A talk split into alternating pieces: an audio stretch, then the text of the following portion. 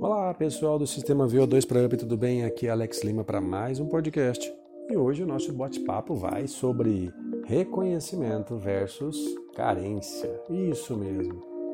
Que reconhecimento é uma necessidade universal já há muito tempo.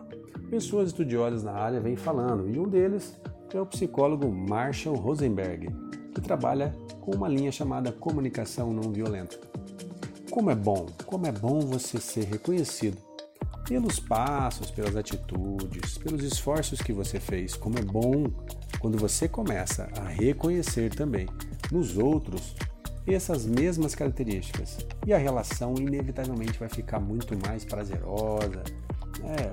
muito mais confortável, porque um acaba reconhecendo no outro aquilo que ele fez de esforço, da sua maneira, com as suas capacidades, e acaba sendo incentivado. Uma via de mão dupla para que essa relação continue cada vez melhor.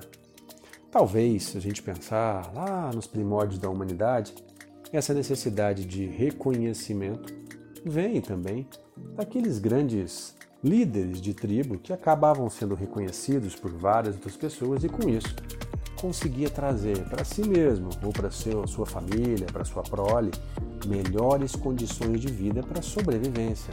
Então, talvez lá no cérebro do ser humano esteja essa sensação de que o reconhecimento pode trazer para a gente postos e, conse consequentemente, melhores resultados para as nossas vidas.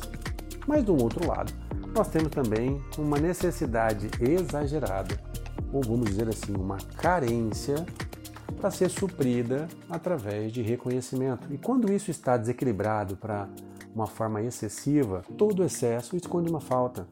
E quando isso né, está muito em jogo, nós podemos observar, talvez mesmo na nossa própria vida, em que momento, em que situações, com quem nós gostaríamos de ter uma relação mais próxima, de ter um reconhecimento pelas nossas atitudes e que de alguma forma naquele momento essa necessidade de carinho, de contato não foi atendida.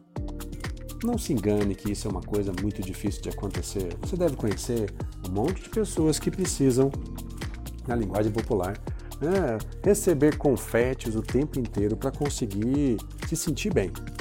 Agora entenda, saia do julgamento.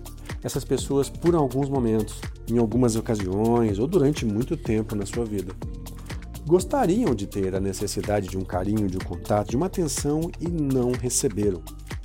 E aqui eu não estou culpando nenhum papai e nenhuma mamãe por qualquer tipo de atitude que tenham feito. Eles são responsáveis, mas não culpados. Mas, inevitavelmente, a necessidade de trabalhar, de lutar, de sobreviver, faz com que os adultos prestem muito mais atenção nessas necessidades que para eles naquele momento estão acontecendo do que numa necessidade amorosa dos seus filhos ali que só querem um olhar, né, um carinho, um contato a mais, um gesto de confiança. E, inevitavelmente, nessas relações acontecem faltas, né?